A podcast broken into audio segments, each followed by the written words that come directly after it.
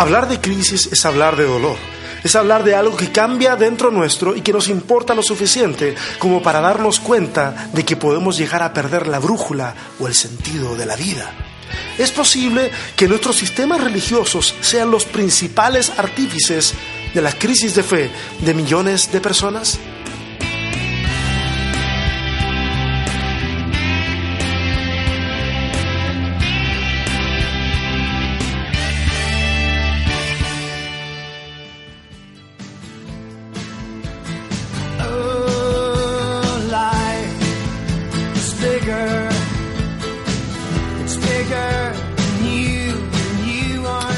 Buenas, buenas, qué gusto saludarlos a todos, todas en este nuevo capítulo de Sobrevivir con Fe. ¿Escuchan la canción? ¿Esa que está sonando ahí? Losing My Religion. Buena canción.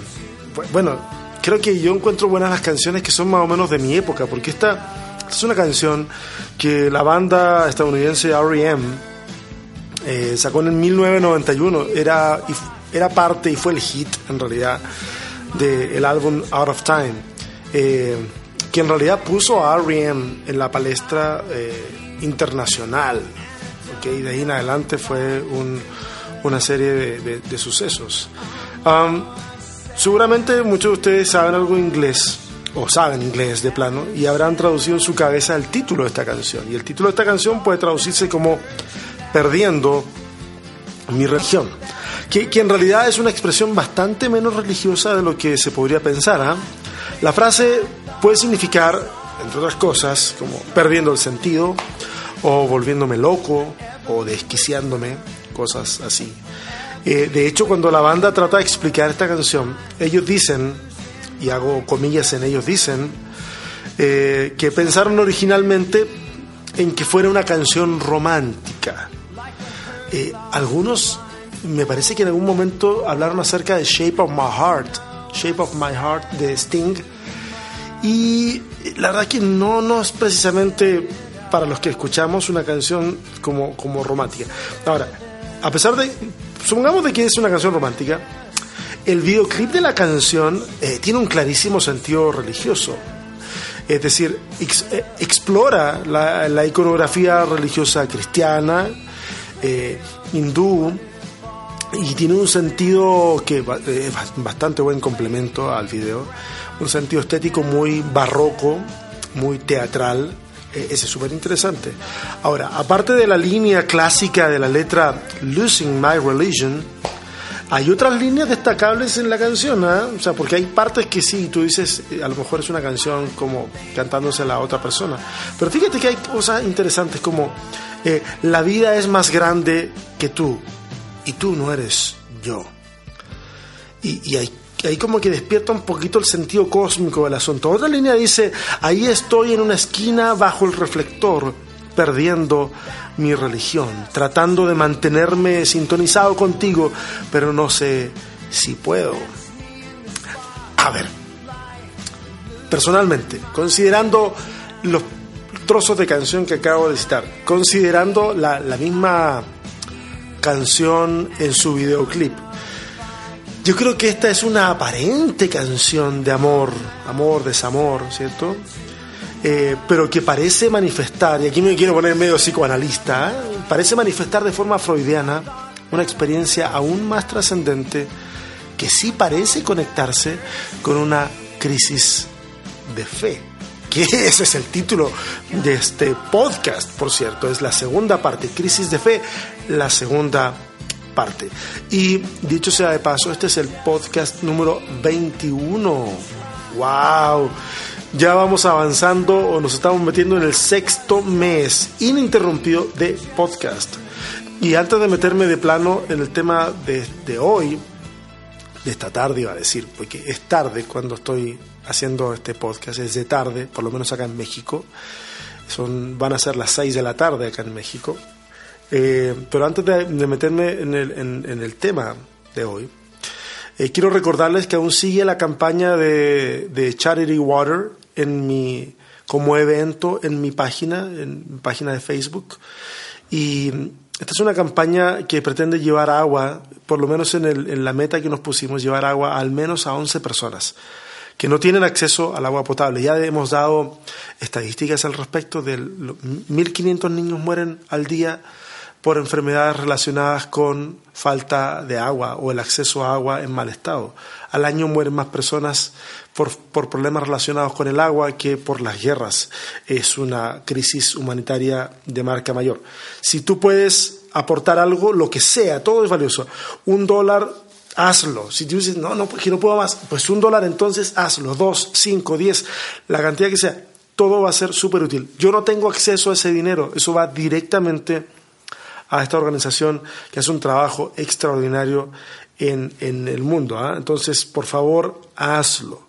Y lo otro es que este viernes, viernes 22 de, de febrero, se va a liberar las primeras, o se van a liberar las primeras dos preguntas de la temporada 2019 de respuestas honestas. Así que keep on the loop, manténganse ahí en atención para que puedan ver los videos, eh, los puedan comentar, criticar, compartir o lo que quieran. es un material que se está desarrollando con mucho cariño porque eh, creo que quienes, quienes depositan un poco la confianza al preguntar, merecen que sean tratados con, con, respeto en sus preguntas. Entonces ahí va metido mucho, de mi parte, mucho cariño. Ok, ese es el paréntesis. Eh, ya acabó la canción de Losing My Religion y entonces nos podemos meter a lo que nos convoca el día de hoy. Crisis de fe, parte 2. Durante la semana que pasó, entre el capítulo anterior y este, Estuve recibiendo varias interacciones de parte de ustedes contándome sus experiencias respecto al tema. Algunos dejaron comentarios ahí en iVox, otros me enviaron un WhatsApp, otros un comentario en Facebook, Instagram, Twitter, y, y yo les quiero dar muchas gracias por esas opiniones, porque esas opiniones son súper importantes para mí a la hora de hacer este trabajo, un trabajo que es muy placentero, dicho sea de paso. Ahora, lo que me impactó mucho fue leer de las crisis de fe de ustedes, esas otras crisis de fe. La, eh, semana pasada yo conté algo, parte de mi crisis de fe, y, leer sobre cómo, cómo, son las crisis o han sido las crisis de ustedes eh, ha sido eh, impresionante. Y algunos me mandaron audios incluso. Entonces, no solamente leer, sino escuchar la voz escuchar cuando la voz se quiebra frente a algún, algún detalle que se cuenta, e, es realmente impactante. A mí me impactó tremendamente. Y, lo que más me impactó es, darme cuenta de cómo esta crisis se manifestó más allá de una cuestión emocional al punto de pasar a cuestiones físicas, a sensaciones muy físicas. Mira, yo por ejemplo, voy a, voy a, voy a leer algunas de las cosas que, de las que me compartieron. Una persona me escribe respecto de ese momento en que comenzó a, hacerte, hacerse preguntas y, y, esas preguntas dieron lugar a otras y a otras y me pone, casi me volví loca con las preguntas. Y cuando me lo, lo decía, realmente yo sentí en mi corazón, por el tono de sus palabras, de que, de que sí, sí consideró esa posibilidad dentro, dentro de lo que estaba viviendo. Otra persona dijo que eh, esa angustia frente a la crisis de fe fue como sentir un ataque al corazón, como una opresión en el pecho. Otra persona dijo que haber tenido esa crisis de fe fue como morir en vida. Y otra persona me dijo, sabes que yo experimenté a raíz de esto una depresión profunda. Otros me contaron de cómo el lugar y el momento de las preguntas en que podían eh, hablar y hacerlas, comentarlas, era prácticamente un momento de clandestinidad en el que debía de mantenerse todo eso en secreto. Lo que se preguntaba, quienes estaban presentes en el momento de hacerse las preguntas, eh, todo en secreto. Y eso me recordó algunos momentos en los que yo tuve que salir de más de una reunión y tuve que salir eh, por un momento, por lo menos, a la calle, simplemente para llorar un rato y que nadie me viera. Eh, por Twitter una persona me preguntó, oye César, ¿cómo lo hiciste para sobreponerte a la crisis? Y quiero hacer una pequeña corrección en la pregunta, que está bien hecha, pero la corrección es para apuntar a que no fue la crisis, sino las crisis. En algún momento de, mi vida yo pensé que estar en crisis era una cuestión crónica,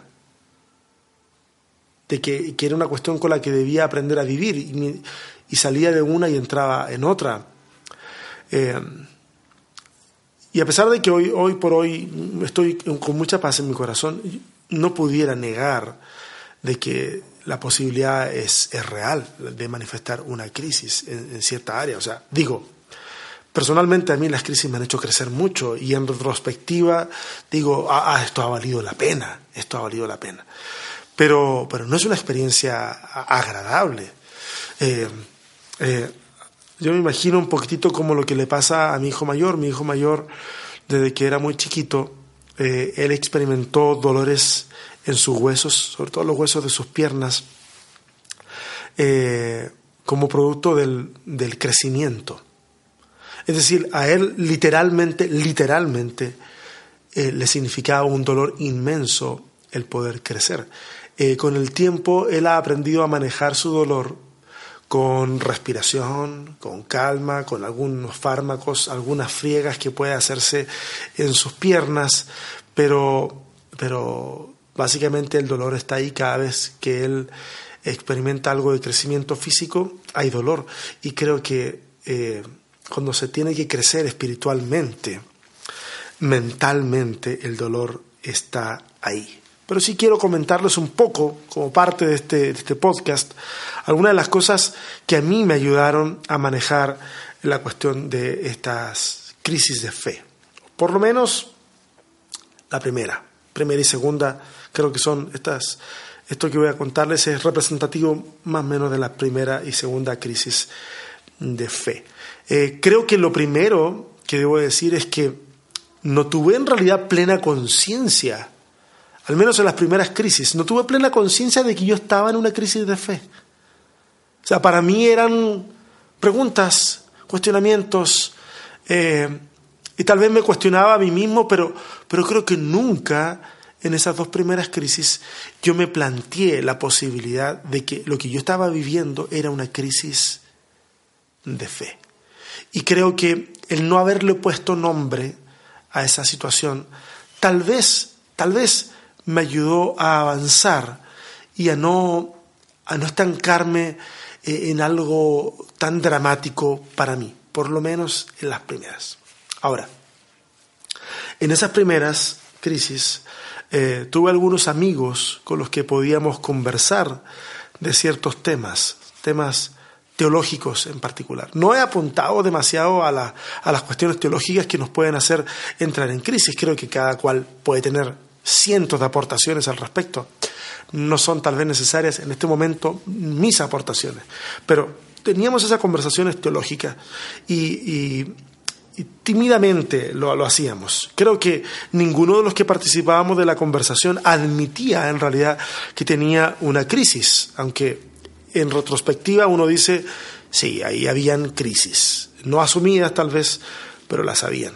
Eh, en estos diálogos yo me he dado cuenta que para muchos la idea instalada en nuestras cabezas era de, básicamente de que si no puedo aceptar todo el paquete que me ofrece la iglesia, entonces el cristianismo o la iglesia no es el camino a seguir. Yo me di cuenta de que esa idea eh, no, no, surgía de forma eh, espontánea en, la, nuestra mente, sino que era básicamente lo que muchas personas nos hacían sentir, el hacernos sentir de que eh, este, este asunto era un package deal, es decir, no era se tomaba el paquete completo o no se tomaba absolutamente nada, y eso hacía muy difícil querer avanzar, porque estaba esa idea. Y, y te da terror darte cuenta que a lo mejor lo que tienes que hacer es renunciar a, un tipo de cristianismo. Aunque siendo honesto, en esa época yo no me planteaba que siquiera existieran otros, otros tipos de cristianismo. Para mí el cristianismo era simplemente uno. Eh, mi ingenuidad, de alguna manera, me hacía interpretar la situación muy en blanco y negro, muy en esto es la versión y el resto son otros inventos.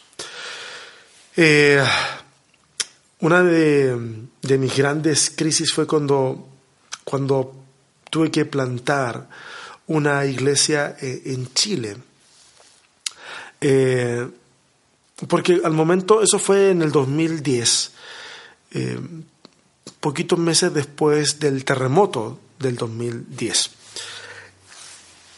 fuimos a ayudar a la localidad de Dichato y había una, una, crisis ahí grande, eh, humanitaria, eh, crisis de fe, la gente, las iglesias no habían, muchas, no todas, no habían dado un buen discurso respecto de, de cómo interpretar esta situación. Usualmente los cristianos somos muy dados a decir de que estas cosas son todos juicios de Dios y castigos, y etcétera, etcétera. O sea, una mentalidad muy, muy medieval para interpretar eh, este tipo de situaciones. Entonces dijimos, aquí hay que hacer algo más a largo plazo. Y, y aquí voy con todo esto. De que cuando se instala la idea entonces de, hacer una, una iniciativa de tipo comunidad de fe, eh, me hago la siguiente pregunta. Yo digo, bueno, ¿qué, es lo que le voy a enseñar a esta gente?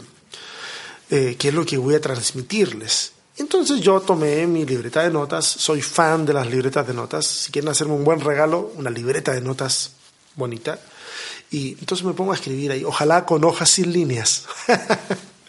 ok, me pongo a escribir ahí qué cosas voy a estar enseñando, y, una vez que las tengo listadas, me hago la siguiente pregunta. Esta pregunta fue demoledora, y mi pregunta fue, a ver, lo que voy a enseñar, lo voy a enseñar porque así está instalado en mis convicciones personales o porque así lo heredé, así lo recibí, así me lo enseñaron. Entonces esa pregunta detonó una gran crisis. Eh, porque me di cuenta al analizar todo lo que yo eh, quería enseñar de que muchas cosas no pasaron el filtro de la convicción personal y se quedaron atascadas en la tradición de la cual yo era heredero. Y entonces eso despertó en mí una, una crisis. Pero saben que, eh, como estábamos en ese proceso de plantación, creo que el mantenerme ocupado fue súper importante para procesar esa crisis. Entonces, hice algunas cosas en medio de esa crisis, porque yo estaba involucrado en crear una comunidad de fe.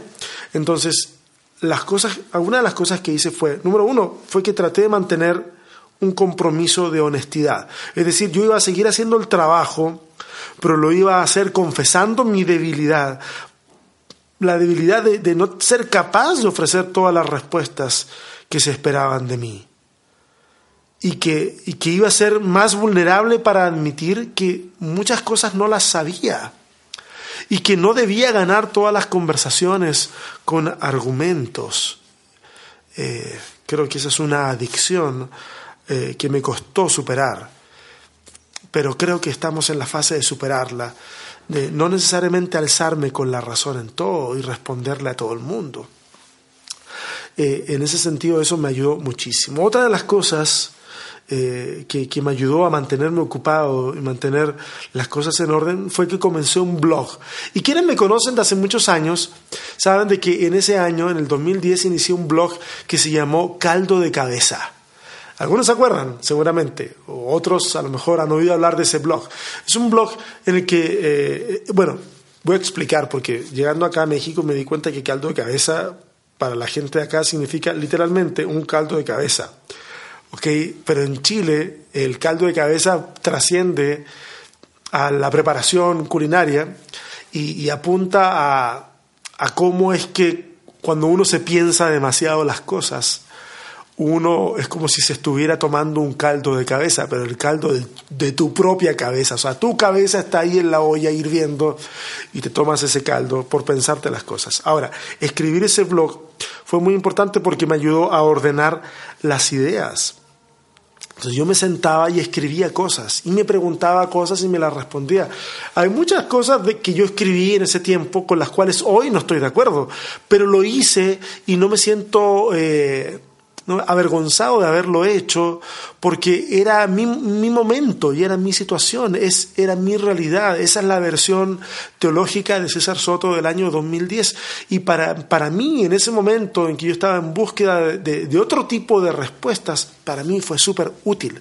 Entonces, si yo pudiera dar un consejo, por lo menos de, de esto, es que si, estás pasando por algún tipo de crisis así, tal vez llevar un diario te puede servir, o, llevar un blog te puede servir, escribir lo que te pasa. Es como si tuvieras una madeja de lana en tu cabeza y cada vez que vas eh, extrayendo esas ideas a través del teclado de tu computadora o a través de un lápiz, esas ideas se van ordenando y se van traduciendo en palabras y ya no en confusión.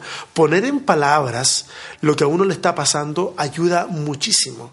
Te ayuda a distanciarte un poco de lo que te está ocurriendo y luego puedes, al cabo de unos días o semanas, puedes acercarte a eso que escribiste y analizarte un poco eh, eso es un ejercicio que sigo haciendo hasta el día de hoy. De hecho, en la noche, cuando a veces no me puedo quedar dormido porque tengo muchas cosas que hacer al día siguiente, eh, a veces llego, me paro, me salgo de la cama, voy, tomo mi libreta de notas y me gusta hacerlo en papel, no en el computador, y, hacer esa lista de cosas. Eh, y cuando hago la lista y me pregunto, ¿hay algo más que me preocupe? Eh, sí, ok, lo anoto. Si la respuesta es no, entonces veo la lista, la repito y la veo una vez más. Y luego voy a la cama y duermo como un bebé. Como que de alguna manera me saco esas cosas y digo, ok, ahí están. No tengo miedo de que me voy a olvidar de las cosas porque ya las anoté. Simplemente tengo que acordarme que tengo que revisar la libreta de notas al día siguiente, cuestión que hago todos los días. Y, y eso me ayuda a mantener la paz tal, vez puede ser un buen ejercicio para, para, para ustedes. O sea, a mí me sirvió, pudiera servirles a ustedes también. Otra cosa que me ayudó en este mantenerme ocupado eh, fue la comunidad, el hacer y formar comunidad. Estar con la gente es una cuestión maravillosa, es una cuestión fantástica. No se compara con, con, con o sea, la religión organizada no se compara con lo primitivo y orgánico que es la comunidad, estar con la gente. La retroalimentación que recibes de las personas puede ser súper intensa y cuando te das cuenta que sus dolores, sus decepciones, sus dramas familiares eh, y, y, toda una problemática que te están compartiendo a ti, te das cuenta que tal vez tu situación en este caso, mi situación que yo vivía en ese momento no era la más terrible del planeta. Había gente con problemas mucho más fuertes. Y yo no quiero desestimar ni mi crisis ni la tuya que estás escuchando, pero sabes que a veces yo me he dado cuenta que en medio de nuestras crisis nos invade una especie de complejo de Elías ese del, que, está ahí en Primera de Reyes capítulo 18 y 19 aparece. Tres veces Elías le dice al Señor, Señor, solo yo he quedado, así como soy el único que puede mantener este barco a flote. Okay, y lo dice tres veces. Y la tercera vez eh, Dios interviene. Eh, Pablo va a rescatar esto en el capítulo 11 de Romanos. Y la tercera vez Dios interviene y le dice, sabes que eh, no eres el único. Hay otros como tú. Me he reservado a siete mil que se han mantenido fieles. Ah, yo ignoro, y no es el punto del podcast de hoy, ignoro si esos siete mil son literales o son simbólicos. Yo creo que son simbólicos, eh, por varias razones que no, de las que no voy a hablar ahora. Pero de alguna manera Dios le está diciendo, sabes que no eres el único, hay otros, deja de lamentarte, ya te escuché tres veces, hay otros. Y, creo que eh, creo que mantenerse ocupado haciendo comunidad, sea comunidad de fe, sea voluntariado a lo mejor en otro lugar como Alcohólicos Anónimos, sea voluntariado en la casa del migrante, en un orfanato, sea estar con las personas simplemente por ayudar, e, e, eso es maravilloso y ayuda mucho a salir adelante porque sales del plano de la pura reflexión en la que a veces literal, literal nos ahogamos en un vaso de agua, eh, y pasas al plano de la acción, que es un plano mucho más rico, mucho más dinámico. Digo, hay un tiempo para permanecer ahí. Eh, meditativo, taciturno, eh, complicado existencialmente, pero hay un punto en el que tenemos que salir de esa situación y comenzar a hacer algo diferente. Tal vez tú me estás escuchando y tú dices, sí, pero eh, ¿no se supone que estas respuestas tienen que estar dentro de la iglesia? Sí, pero mira, a veces las respuestas no están dentro de la iglesia y a veces lo que nosotros consideramos ministerio no es necesariamente algo que tú tengas que hacer al interior de una organización religiosa. Creo que los llamados del Señor, y porque yo soy una persona que cree en los llamados del Señor, a veces los llamados del Señor no son a que seas pastor, no son a que seas evangelista, maestro, apóstol, profeta. No, a veces el, tu llamado es a ser un buen padre. Tal vez tu llamado sea a ser un buen maestro. Tal vez tu llamado es a ser un excelente trabajador. Tal vez tu llamado es a ser un excelente fotógrafo, poeta, artista, albañil, pescador. A lo mejor ese es tu llamado. Digo, hemos romantizado tanto el tema del llamado que pensamos de que todos los llamados de Dios son eclesiásticos. Y a veces los llamados de Dios son para la vida, lisa y llanamente, en simples palabras. Ok, otra cosa que a mí me ayudó en esta crisis de fe, tal vez no en las primeras, sino en las siguientes, es que con el tiempo vas conociendo personas con las que vas sintonizando en, la misma frecuencia y con las que puedes conversar lo que no le has dicho a nadie. Eh, en el tiempo yo he intentado no solamente toparme con este tipo de personas eh, de forma intencional, sino crear espacios para que las personas se topen con otras personas y sintonicen en medio de esas situaciones. De hecho, cada vez que hago el ejercicio en redes sociales o en vivo de pedirle a la gente que comparta preguntas, situaciones que nunca le han contado a nadie o preguntas que nunca se han atrevido ni se van a atrever a hacer en sus iglesias. Y les invito a hacerlo bajo, bajo el paraguas del anonimato. Es, es impresionante la cantidad de preguntas que llegan y de las situaciones que exponen. O sea, evidentemente no puedo responderlas todas Muchas de ellas simplemente me impactan, las leo, me impactan, me dejan marcando ocupado. Pero lo interesante es que me doy cuenta que no es necesario escarbar demasiado para encontrarse con personas que tienen esas crisis ahí en potencia. No hay que escarbar demasiado para encontrarse con el curioso al que le han castrado la voz o encontrarse con aquella persona, a esa esa mujer tal vez llena de preguntas que en respuesta lo único que ha recibido han sido eh, bofetadas de certezas inciertas de parte del sistema organizacional, del sistema religioso. Eh, o encontrarte con personas que cuando tuvieron sus preguntas y se atrevieron apenas a mostrárselas a alguien, lo que recibieron fue una recomendación para que oraran y esperaran. Y todas esas son crisis en gestación. Todas son crisis en gestación. Y es por eso que cuando encuentran el espacio para expresar sin miedo lo que les está ocurriendo, cuando se dan cuenta de que lo que se está proponiendo no es una trampa para condenarles, entonces abren el corazón y te cuentan lo que les está pasando. Eh, eso a mí me sucede todo el tiempo eh, en redes sociales. Hay gente que comenta cosas y otra gente que manda un inbox o, me pide el número de WhatsApp y yo se los paso y, y me mandan audios y conversan de lo que les está ocurriendo simplemente porque no encontraron otro espacio más que ese espacio. Y es que, y aquí me pongo un poco crítico, y es que parece que el sistema religioso que nos hemos construido parece que es el mejor fabricante de crisis de fe. Miren, yo digo esto después de haber conversado con un montón de gente que ya no está en las iglesias. ¿Ok? Y, y, y esta conclusión que he sacado de gente que ya no está en la iglesia y que me ha comentado este tipo de situaciones, me hace en este momento ya no hablarle a las personas como tú o como yo, que, que, que, no... Bueno, yo estoy ejerciendo eh, docencia en este momento, educativa, que finalmente termina siendo como una pastoral, pero a lo mejor muchos de ustedes que están en crisis no están eh, metidos en una actividad pastoral. Entonces yo ahora quiero hablar a los pastores. Y si tú no eres pastor, eh, recomiéndale entonces escuchar esto a algún pastor, porque a lo mejor le puede ayudar. Y, es a, los pastores a los que me gustaría dirigirme ahora. Y quiero decirles, amigos, pastores, colegas, la gente no se va porque el repertorio de otra iglesia sea mejor. La gente no se va porque esta iglesia tiene mejores pantallas y esta no.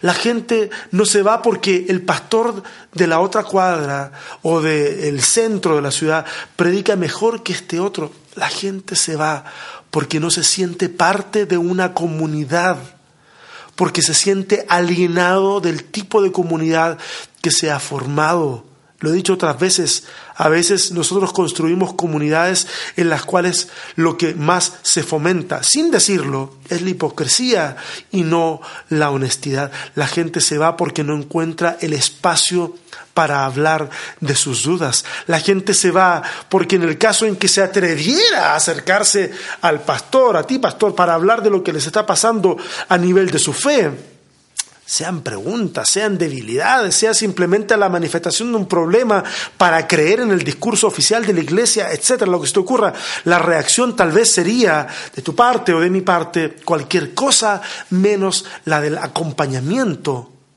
en medio de la crisis. Esa es la definición que a mí más me gusta de, de pastorear, acompañar. No nos ponemos al frente del rebaño y le decimos, síganos. Nos ponemos al lado. Porque la Biblia cuando nos habla del pastor y del buen pastor, está hablando acerca de Jesús. Todo el resto de nosotros somos ovejas, con más o con menos eh, responsabilidades, pero ovejas al fin de cuentas, partes, parte de un todo en el cual todos somos iguales o debiéramos ser iguales. Por lo tanto, pastorear no es ejercer señorío, como va a decir Pedro, el apóstol Pedro, sino que pastorear es acompañar. Los pastores parece que nos hemos especializado, más o menos, ¿ok? En acompañar a la gente en sus crisis matrimoniales o, en, o acompañar a la gente cuando alguien se muere, se le muere un pariente, un amigo, a veces acompañamos y acompañamos bien, otras incontables veces acompañamos de forma horrible.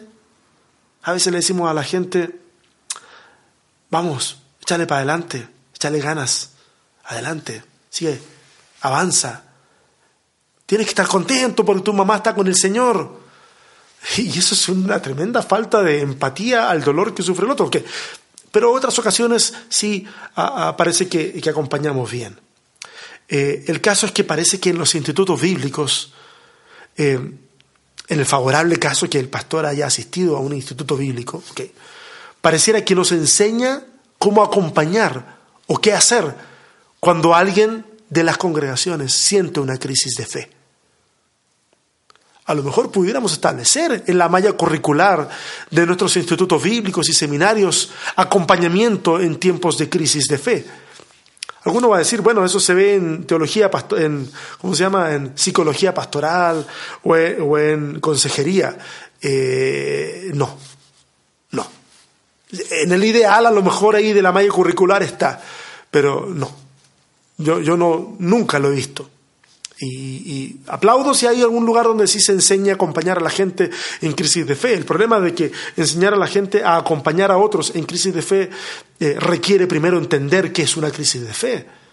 Y requiere primero darse cuenta que hay una problemática que las crisis no son simplemente porque un día se levantaron con el pie izquierdo de la cama, sino que están basadas en cuestiones reales y entonces acompañar en una crisis de fe con una mentalidad corporativa, eh, o institucional no es acompañar en la crisis de fe, es simplemente quedarse callado y esperar hasta que este se le pase el asunto para que vuelva a sumarse al proyecto que tenemos aquí en la iglesia y que todos rememos para el mismo lado sin darnos cuenta de que, de que la iglesia debe, debe resonar con la pluralidad de pensamientos que pueden haber en medio de ellas.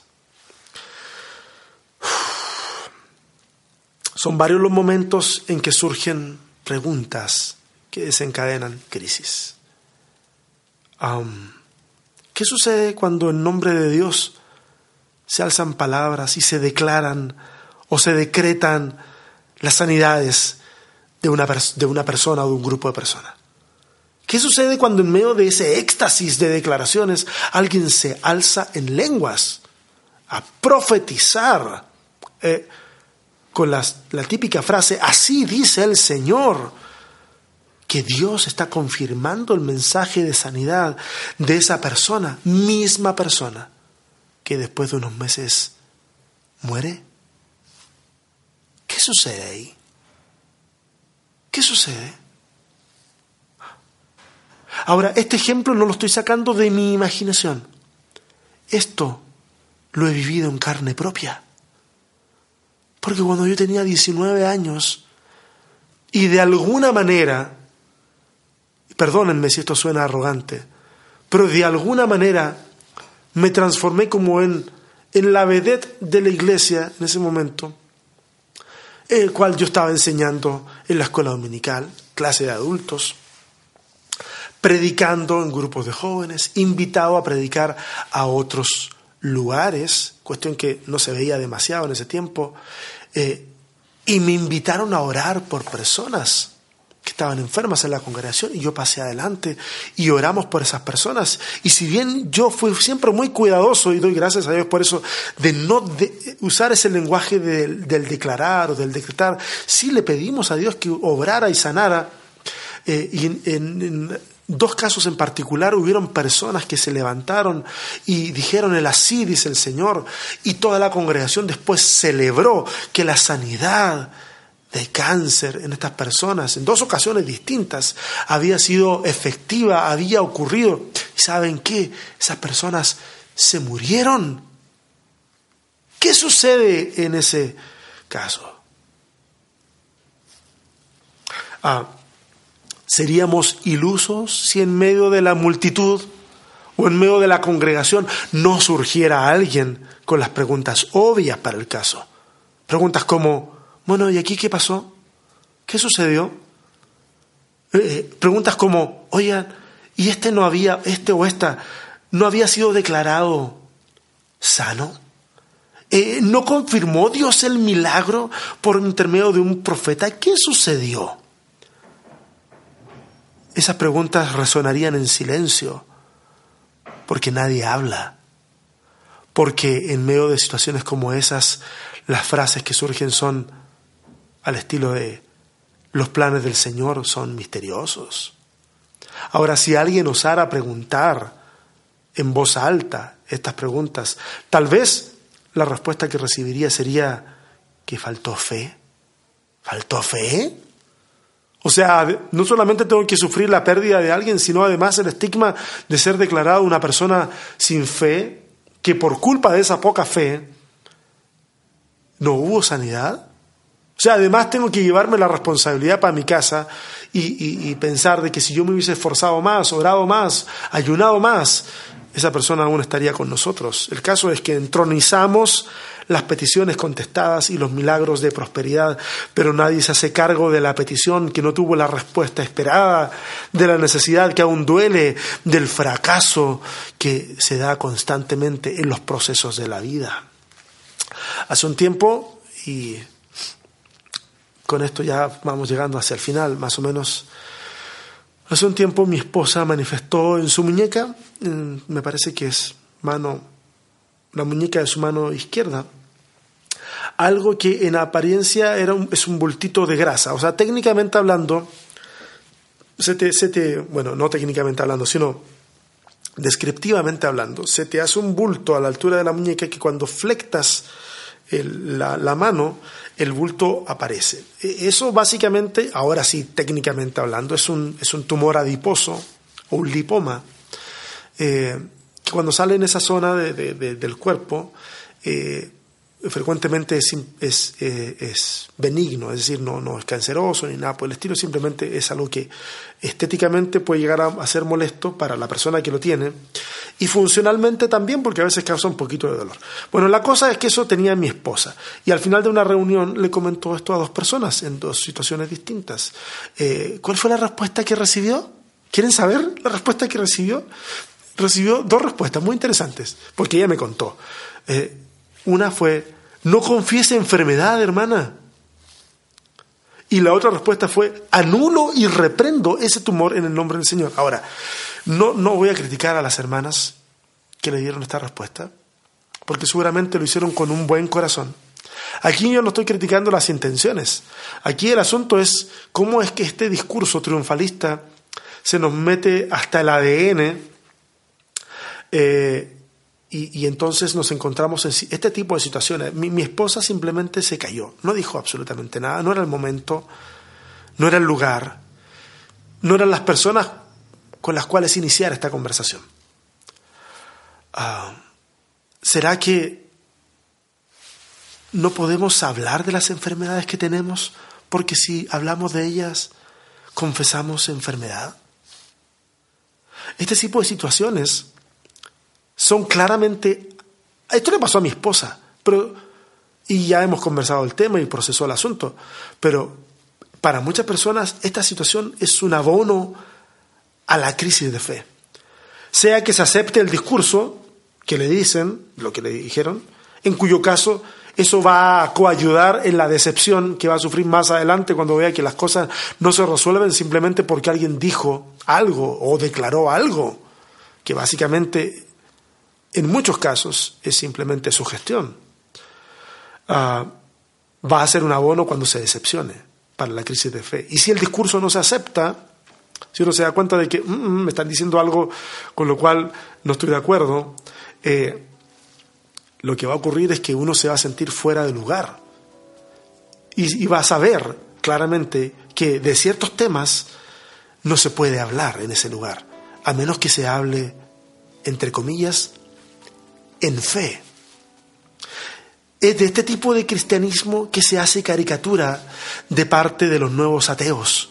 Un tipo de ateísmo, este nuevo ateísmo es un tipo de ateísmo que crece con fuerza, porque básicamente hace eco de los cientos de vicios religiosos y caricaturas que nosotros mismos nos hemos encargado de instalar en el discurso, en este caso cristiano. No me voy a hacer caso, a, cargo del discurso del Islam, no me voy a hacer cargo del discurso de otras confesiones, eh, sino del cristianismo. Nosotros hemos sido los culpables. Ahora, cuando yo leo sus argumentos de estos nuevos ateos, no me queda otra que admitir que yo también soy ateo. También soy ateo de ese tipo de Dios del que ellos se ríen. Que soy ateo del Dios del mercado que solo quiere verme rico. Que soy ateo del Dios que me quiere sano como resultado de mi relación con Él, en el cual la enfermedad no es parte válida de la ecuación. Que soy ateo del Dios que me quiere sin sufrimiento o, el, o del Dios que ve los sufrimientos como una antesala para la mega bendición que recibiré. Porque eso es lo que ocurre a veces. Si estás sufriendo, entonces eh, la forma de explicarlo es algo bueno viene, algo bueno viene. Y a veces no viene nada bueno, a veces solamente viene más sufrimiento. Hay gente que muere en el sufrimiento. Soy ateo del Dios que se transformó en el opio de los pueblos, ateo del Dios que me desconecta de mi progio y me desconecta de la situación política del país en el que vivo. Soy ateo de aquel Dios que atribuye todo lo malo a demonios sobre los que hay que hacer guerra espiritual en vez de tomar acción concreta. Soy ateo del Dios que me dice que todo va a estar bien, cuando la vida me ha comprobado una y mil veces que en ocasiones todo simplemente empeora. Soy ateo del Dios que se parece más a sus seguidores que al Dios de la Biblia. Si es ese discurso de Dios el que generó tu crisis, entonces tu crisis no es señal de que algo anda mal en ti es precisamente lo contrario. Un fuerte abrazo Nos escuchamos la próxima semana. Bye.